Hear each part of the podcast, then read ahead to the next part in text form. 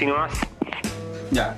Bueno, entonces el asunto es eh, dar inicio al programa de bar.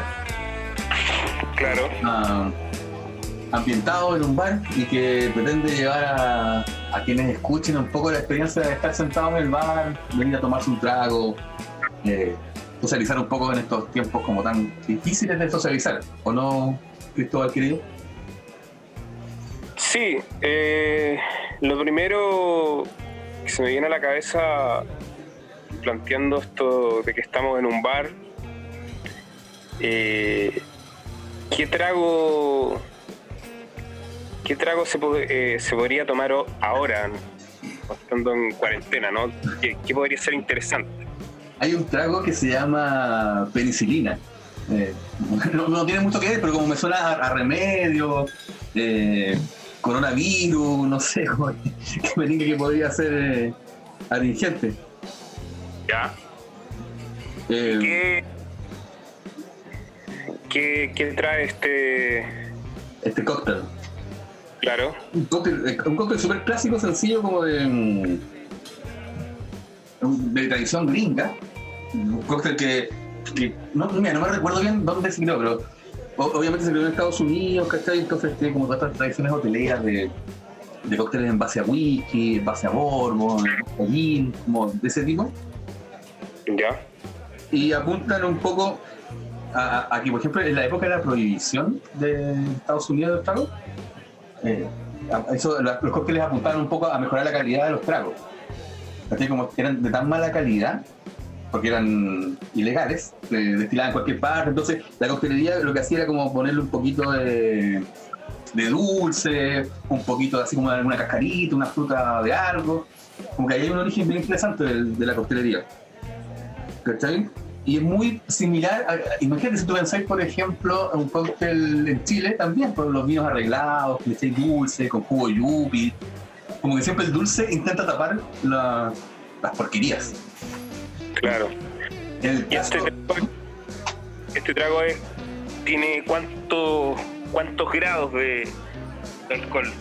mira, la, la receta original ya en base justamente lleva whisky, en base a whisky, que la, la receta así como estandarizada dice que son, si mal no recuerdo, dos onzas.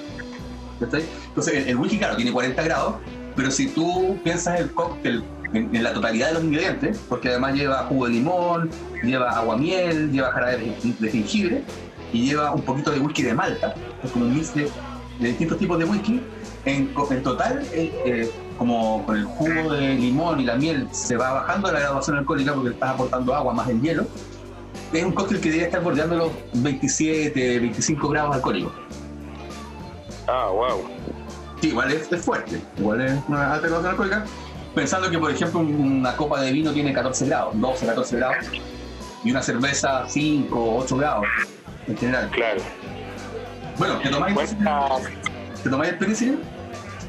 eh, no, las cervezas, por ejemplo, dentro de lo que yo he podido observar en, en algunos viajes, por ejemplo, acá la cerveza, eh, bueno, es más espesa y eh, viendo un poco Latinoamérica, ¿no? Eh, Argentina, eh, Brasil, la parte del Caribe que tienen como cervezas más aguadas y los grados de alcohol casi no se sienten. Por ejemplo, en Brasil te puedes tomar en verano unas 30 cervezas en lata Te puedes tomar, o sea, nadie, nadie te está obligando a que, la- que las tomes.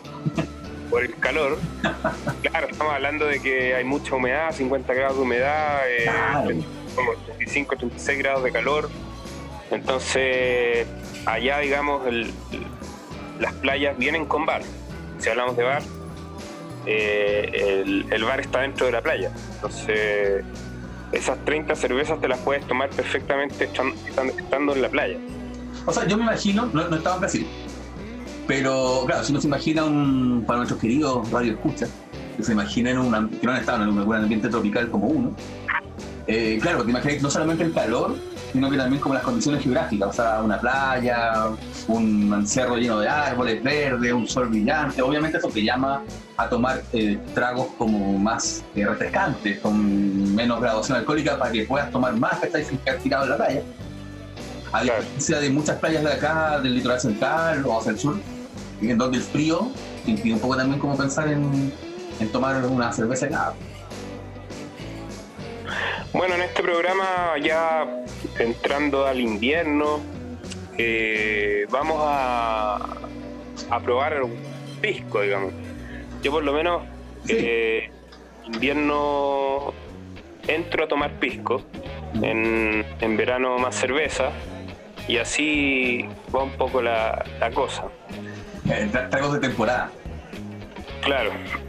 Ya, bueno, como te decía, el penicillin ya, entonces te anima a, tomar el penicilin, penicilina, para decirlo en español, y, lo podemos, podemos eh, dejar la receta después eh, al finalizar el programa.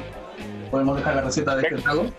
E incluso, es más, ya que tomas pisco, podemos hacer una variación de este que es en base a whisky escocés y hacerlo de repente con hacer una receta con pisco. Perfecto. Si lo bueno, jugo de limón, miel, jengibre, como que rico, es como un sabor de jengibre. Bueno, el jengibre es muy bueno. ¿no? Claro, para los taquitas. Para los taquitas que en el invierno hace frío, así que y se resfría y coronavirus, necesitamos algún un golpe vitamínico en, base a destilado de uva. Yo dejo jengibre, eh, lo pelo, sí, jengibre, mm, y pongo a calentar agua. Entonces se va como, va cambiando de color el jengibre, el jengibre. esa parte amarillo y termina medio café. Se va oxidando. Se va oxidando. Imagínate que si al dejarlo al aire se oxida, porque el aire tiene oxígeno, si tú le echas agua, que también tiene oxígeno, estás oxigenando, oxidando mucho más el, jengibre en este caso. Por eso cambia el color. Claro.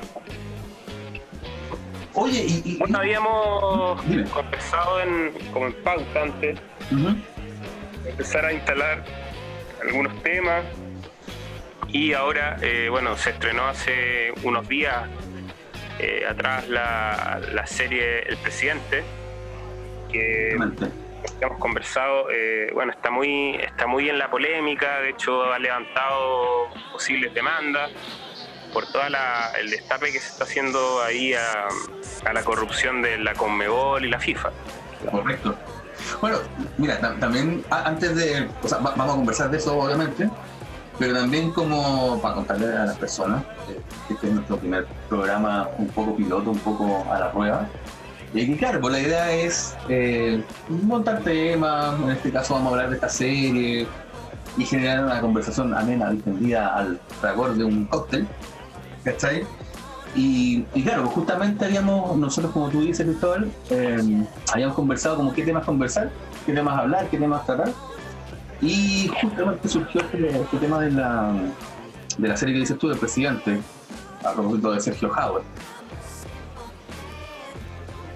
Bueno, sí, todo un tema. Eh, yo, bueno, me vi la serie completa, ya eh, me demoré un. tuve una tarde, tarde, noche, más o menos, viendo eh, cómo este personaje va cambiando. me llamó la atención eh, varias cosas que, bueno, hay estos actores chilenos, siendo que, bueno, es una serie... Eh, ¿Internacional podríamos llamarla? Internacional, claro, producida por Amazon, pero que además tiene un tema como, digamos, de coproducción, coproducción internacional entre países latinos, se puede decir. Claro, vi, vi porque no la he visto entera, no he hecho la tarea completa, tío Cristóbal. Pero, claro, vi que en, de los productores está la raíz. Claro. que, les ha ido un poquito bien. Sí. Eh, y bueno, lo curioso es que, por ejemplo, al presidente del fútbol colombiano lo hace un actor chileno. Y bueno, el, grupo, el grupete de, presidentes de, asociaciones de fútbol son todos chilenos. Y es muy curioso eso porque yo siento que no le sale tan bien a veces el, el, tono, que cada país tiene un tono, ¿no? Entonces está eh, Luis Ñeco haciendo de colombiano, Eh, Está Hernández. ¿Sergio Hernández? ¿Cuál que se llama el otro actor? Sergio Hernández, claro. Entonces, siento que esa parte de la serie no. como que no funciona tanto. No sé cómo la verían. cómo la vería gente de otros países, digamos, de Colombia, Argentina, como lo ve. El, el personaje que hace al, al gran al gran mafioso, digamos, de, de esto. ¿Al argentino, a Blondona?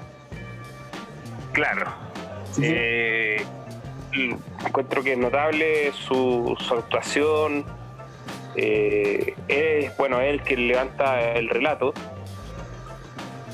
Sí, como que él lleva el, peso. Es como, es como raro, yo, como digo, no la vi completa, pero eh, en lo que a ver, Blondona, o el personaje que hace Blondona, porque es una serie que, mezcla eh, realidad y ficción. Tiene una estrategia súper eh, utilizada en literatura, en cine, para no comprometerse tampoco con querella, para incluso darle un poquito más de interés a la realidad, que a veces me afoma, entonces le meten algo de ficción.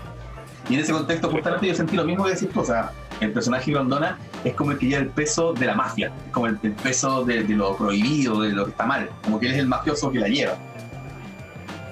Sí, y, en ese sentido igual la, serie queda como un poco a medias tintas, porque trata de ser cómica, eh, mm. tratando quizás no es nada de cómico, porque estamos hablando de, robo, de, de, coimas, de gente que se hizo rica a través del fútbol, y siendo que eh, lo irónico de todo esto, que la mayoría de los futbolistas eh, nacen en barrios y en poblaciones muy pobres. Entonces eso es muy loco. Eh, Neymar, por ejemplo, un chico que viene de prácticamente de una favela. Eh, bueno, y, la parte de la selección chilena, la mayoría son de eh, trato bien humilde. Entonces es muy paradójico, digamos. lo que me pasó, por ejemplo, en el primer capítulo, eh, cuando. No, vamos a contar la serie, no vamos a hacer spoilers ni nada de, esas cosas. más aún porque yo no la he visto entera, entonces, eh, mejor así. Eh, parte en algún momento contando cómo, bueno, esta industria del fútbol es gigante. Tengo entendido que como negocio legal es el segundo más, más grande a nivel mundial, después de las armas, creo que es como armas y fútbol. Imagínense también como eh, que, los deportes mueven mucho dinero, pero el fútbol en particular y la FIFA en particular eh, mueve mucho dinero. Y en un momento en la serie dice justamente a propósito de lo que dicen de, los jugadores y su extracción como más bien humilde, de económico más bajo. En un momento dice algo así como eh, los jugadores ganan mucho dinero, pueden llegar a ganar mucho dinero, pero todo ese dinero que ganan, que es ofensivo, o sea, no sé, los contratos de, de futbolistas chilenos en Europa, de futbolistas sudamericanos en general en Europa, son contratos ofensivos, creo yo pero lo que mueven ellos es una mínima, muy mínima parte de lo que vende la FIFA, en términos de auspicio y en términos de derechos de televisión, que es donde está el negocio. Mira, ahora, ahora se anunció, bueno, quizás vuelve Mauricio Isla desde Turquía. Eh, y es posible que mm, juegue en Boca Juniors. Algo Por los que no si los que no saben, Mauricio es, es lateral izquierdo de la selección si no me equivoco, izquierdo. Eh, y está, está negociando un contrato de 40 millones mensuales con, Boca Juniors. Entonces, eso es un sueldo más o menos, va a reducir su sueldo de Turquía, obviamente, pero igual es un tremendo sueldo, o sea, 40, mensuales. Eh, no, es impresionante lo que pueden llegar a ganar. Y como te digo, o sea, es impresionante lo que pueden llegar a ganar y, uno no, dimensiona, y es lo que cuenta Grondona en esta serie, que mucho menos uno dimensiona lo que gana, lo que mueve la FIFA. O la cantidad de dinero que mueve la FIFA legal e ilegalmente, porque mira, en realidad yo mientras veía la serie también, pensaba que bueno, es un negocio privado. O sea, si se roban entre ellos, si se estafan entre ellos, no, no, no, no me causa mayor problema si finalmente uno como usuario, tú quieres ver un buen espectáculo televisivo, que está ahí, una transmisión, y eso lo mm. si, se, si se roban entre ellos, allá ellos.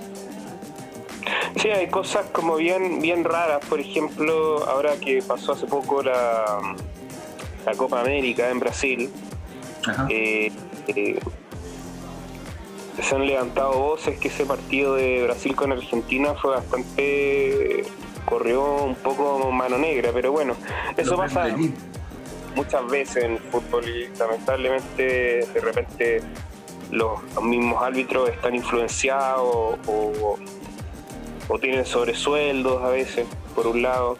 Entonces, eso es lo que muestra un poco la serie, todo este tema de, que, no, que nosotros no vemos, pero que quizás se puede visualizar en, en una cancha. Ahora, también, eh, porque eh, en la medida que vamos conversando sobre el tema de la serie y obviamente también el tema del fútbol, eh, bueno, también me interesa mucho como saber tu impresión en términos más específicos de cineasta, nuestros amables y queridos radio escuchas lo sepan, Cristóbal es un destacado cineasta. Entonces, eh, en términos como más de, fotografía, de dirección, de actuación, más allá del contenido del fútbol también. Eh, no sé qué te pareció la serie. Bueno, no sé si eh, personalmente destacado, estoy en proceso todavía. digamos que, sí, que sí. La, carrera del cine es de muy larga aliento. Hay, directores que que a los 40, los 40, 50 años eh, están haciendo sus segundas, terceras películas, entonces imagínate que es un mundo bien difícil, muy distinto al, del fútbol que comienzan a jugar a los 18, 17 años. La carrera del cine es bastante compleja, eh, a mucha gente la deja tirada, se podría decir, se bajan, es como estar arriba de una pelota, bueno, volviendo al fútbol, como estar arriba de una pelota y no caerse ¿Y, tú has estado arriba de la pelota? He estado arriba de la pelota y me he caído. Eh, y bueno, yo creo que ahora estoy como eh, consolidando cosas que me he demorado eh, muchísimos años consolidar. Una vida. estoy en proceso del, primer largo, que es un largo documental, pero que me ha costado un montón de tiempo generar redes, colaboraciones, eh, buscar productores que, que, quieran al proyecto, digamos, que quieran trabajar, eh, digamos, con nosotros. Bueno, por ese lado. Y con respecto a la serie, eh, a mí me parece que, en términos visuales está bien lograda. a mí lo que no me cierra tanto es como este tema de la comedia, porque eh, como los temas son delicados eh, y como y como estamos eh, estamos contando que ha levantado mucha chispa en, distintas partes del mundo. De hecho, Chilaver, por ejemplo, se está enfrentando ahora con el presidente de la Conmebol, que es paraguayo. Chilaver es un gran futbolista paraguayo, arquero de la selección paraguaya, eh, un tremendo futbolista que hacía tenía una gracia bien especial, que le hacía goles de tiro libre. Salía de la corría y, hacía goles ¿eh? Espectacular. Bueno, él, él a partir, no sé si a partir de la serie, pero coincide mucho, el estreno de la serie se empieza a pelear con, con el presidente actual de la Conmebol. No sé en qué va a quedar eso. Además, hay demandas que se están procesando. Entonces, el tema es delicado, pero no se la juega por el por el todo en el tono humorístico. Yo creo que podría haber sido mucho más ácido y, y que el y que el género, digamos, quedara un poco más cerrado. O sea, el género comedia. De hecho, es súper extraño que, por ejemplo, yo tengo mis torpeos acá, eh, como no me digas que y el sitio IMDB, que es un sitio súper recomendable para tener datos sobre cine, tiene, todo, tiene todo sobre series, películas, televisión, tiene todo. Y la categoría comedia, drama de deporte, comedia, drama, que más allá de las etiquetas, se apunta un poco a lo que tú dices, que como no se cierra si es comedia, no se cierra si es drama, y, y yo digo, coincido contigo, en el tema que las actuaciones no, no, cierran muy bien el tema si es comedia o no. No, y por ejemplo, giros como de, de, de como esta relación que tiene Hadwe con este detective que no existe, en la historia real no, no existe esa relación, tampoco existe el, el matón que tenía Hadwe, no, tampoco existe. Eh, eh, eh, yo estuve investigando, tampoco existió esa escena de cuando Hadwe va con un palo a, pegarle a los de Unión Calera, y ahí lo para la, la, la señora lo que sí existe es que eh, la señora sí fue un pilar fundamental en su, en su ascenso, siendo eh, presidente del, del, no, fue presidente primero de Calera y después ascendió rápidamente a ser presidente de la NFP y, y fue impulsado por, por su mujer también. Eso es como algo que, que, es verdad y que, y que la serie lo, muestra, pero mucho. Eso apuntado un poco respecto a, cómo eh, el, género, en este caso el género cinematográfico y mucho también la literatura, apela a la realidad, pero el autor obviamente pone cosas que, que, que, prendan la historia, como por ejemplo asignarle a este presidente un matón. Esto que no era cierto, pero obviamente asignar, asignarle un matón claro. enciende polémica, enciende más interés. Entonces, por, por ahí, claro, en términos de guion, creo yo, es interesante poner un, personaje así. En términos de actorales o de dirección, creo que, por ejemplo, el caso particular del, protagonista, no se logra ese tono de comedia, no se logra no, queda como tonto, queda medio pavo, pero al final igual la hace y no, no, se sabe si cuando se está haciendo el tonto, en realidad está actuando como en el tono de comedia, o en realidad es un tonto, es medio pavo, y después cuando se pone serio, no sabemos si está actuando nuevamente como serio y es drama o, si sigue siendo comedia. Claro, eh, ese personaje, bueno, eh, lo hace Andrés Parra, que es un actor colombiano, eh, el mismo del Patrón del Mal. Correcto. Ahí actúa muy bien. Bueno, a mí me parece que cumple como, como Hadwe, pero sí tiene ambigüedades eh, el, el, personaje a medida que los capítulos van pasando va cambiando, o sea, él se va apoderando de, su cargo y no es como esa, esa figura como del tonto empieza a desaparecer. Eh, es que justamente, o sea, en el fondo, lo que creo yo, el interés que muestra más la serie, y que, por lo cual yo creo que podría ser algo recomendable, por lo cual suscita interés internacional, por lo cual suscita interés de una productora o como un sitio como Amazon, que lo, lo, más, lo más interesante, como te digo, es eh, una carrera de ascenso, que es una historia muy gringa, una historia como muy de cine hollywoodense. ¿Perdón? Claro, o sea, hay que pensar que eh, era un calerano y de calerano pasó a, bueno, a partir de esta figura de presidente de la NFP y entrar en, el circuito de la de la mafia de la Conmebol.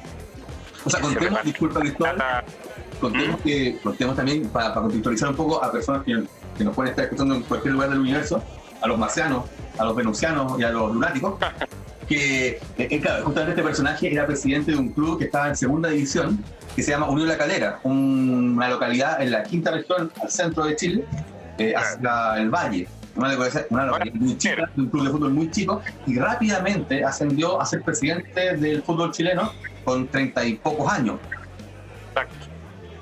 Entonces, esa carrera en ascenso, yo creo que ese ascenso rápido, vertiginoso, es un suceso de interés para hacer la serie y para ver la serie. Claro. Bueno, eh, volviendo un poco a la narrativa y a, temas más, audiovisuales, cinematográficos, creo que eso es lo que le faltó a la serie. O sea, ser un poco más ácida, ser, tener este humor medio británico, medio como muy humor negro, como, como que la relación, por ejemplo, esta relación rara que, él tiene con la, con la policía que eh, es del FBI podría haber sido más maltratadora por parte de ella. Eh, hay una serie de cosas que se podrían haber potenciado, me parece, y, y, ahí queda la serie. Pero es una serie que tenía que ver. A mí me, entretuvo. Eh, me puse a pensar en algo que hubiera sido muy interesante. Eh, poder ver a, a, Stefan, Kramer como como Hadwe, que ya lo ha hecho porque ha, hecho algunas cápsulas de Hadwe, y verlo en esta serie hubiera sido como increíble poder verlo. Ahora, Andrés Parra lo hace muy bien, pero está... ¿Ah? Sí, muy buen actor Andrés Parra, muy buen actor. Sí. O sea, por eh, ejemplo, imagínate lo que tú decías en un principio, de, extraño a mí, Luis Ñeco también me parece un notable actor, pero el tono colombiano no le sale tan bien, a diferencia de Andrés Parra, que siendo colombiano, el acento chileno sí le sale perfecto. Claro. Entonces, ahí hay un, trabajo muy bueno. También contemos que actualmente, porque ya estamos en la media hora del programa, eh, actualmente el caso se encuentra, eh, bueno, Jaude es un testigo, testigo, protegido del FBI, está en Miami, encerrado ahí, y, soltando toda la información, o sea, soltando toda la información de cómo se organizaron Copas Américas, Mundiales, porque como era un mundial, que obviamente haber hecho el Mundial de Rusia y haber hecho el Mundial de Qatar, es mucho dinero para esos países, en desmedro, sube hace poco, que se supone que le tocaba a América el Mundial de Rusia, y América, en particular Estados Unidos, estaba postulando en un principio ese mundial. Y por eso Estados Unidos, que de picado, le tiró de pediría a la FIFA. Claro, y lo, y lo de Qatar es muy loco, porque Qatar no tiene, casi no tiene fútbol, bueno, tiene una selección, pero Qatar no es un. no tiene cultura futbolística. Eh, claro. Bueno, pues ahí, se, ahí se ve que hay negocios detrás. Eh, y que, bueno, en algún momento se van a destapar. Sí, por eso, o sea, redondeando el tema de, la serie y también de la realidad, bueno, la realidad es esa, que Howard actualmente es un testigo, como hay muchos otros. De, hecho, eh, Joseph Blatter, que era eh, el presidente de la FIFA, tuvo que renunciar. No sé en qué término está o dónde está Joseph Blatter ahora. Eh, y, la FIFA ha tenido prácticamente dos presidentes. O sea, antes tuvo Joao Verán, el brasileño, estuvo por años de años y murió, y ahí hubo a, asumir el tipo Blatter. Pero también Blatter se, se había eh, apernado ahí bastante por vida, si no, si no aparece este escándalo, él estaría ahí. Bueno, lo que apunta un poco la serie, que es bastante real, es que al final eh, el fútbol de la Conmebol, digamos, la zona de la Conmebol, es muy manejada por Brasil y Argentina. O sea, los otros países tienen muy poco poder y los que arman las tramas de, cómo se van a mover las cosas son, son los presidentes de, de las asociaciones de fútbol de Argentina y Brasil, básicamente. O sea, digamos que la, Conmebol es la asociación sudamericana, digamos, de fútbol. Claro. Cuenta con eh, productos, por así decirlo, como la Copa América, como la Copa Libertadores y como la Copa Sudamericana. Esos tres productos son productos estrella que vende a la televisión, a los oficiadores, y ahí se generan los negocios. Y ahí es donde, como tú dices, claro, Brasil Argentina, que además tiene una tradición más importante, si se quiere, en fútbol, obviamente influyen más de manera legal o de manera, digamos, no legal para no, eh, para no, para no meternos en lío nosotros y que nos llegue una querella. Oye, bueno, otra cosa. Hemos llegado al, tiempo sí. y tenemos una sección literaria, ¿no? correcto. Pero junto con claro, redondear la idea de haber comentado un poco esta serie y un poco la realidad del fútbol, habiéndonos tomado un cóctel, que se lo vamos a dejar a la receta, también queremos finalizar con un pequeño extracto de poemas, alguna lectura que tenía de nuestro querido amigo Eric Paul Hammer. Sí, Eric Paul Hammer va a ser un personaje que va a ir, va a ir y venir. A veces viene, a veces va. Y que también eh, Eric es un enciclopédico del fútbol, así que va a ser muy interesante poder contar con su visión surrealista del fútbol. Por supuesto. Después vamos, vamos, a, La idea es abordar otros temas y, bueno, tener algunos invitados interesantes que podemos podemos entrevistar por esta por esta vía de, bar. Así es, mi querido amigo. Ya, pues entonces eh, ha sido un gusto tenerlo en el bar.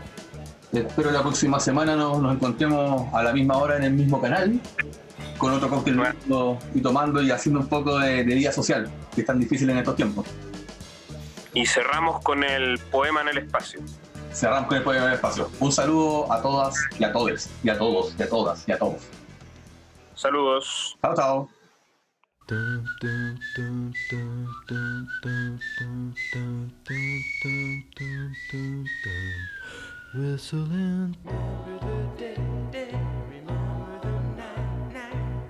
Se abren las piernas del Parnaso astral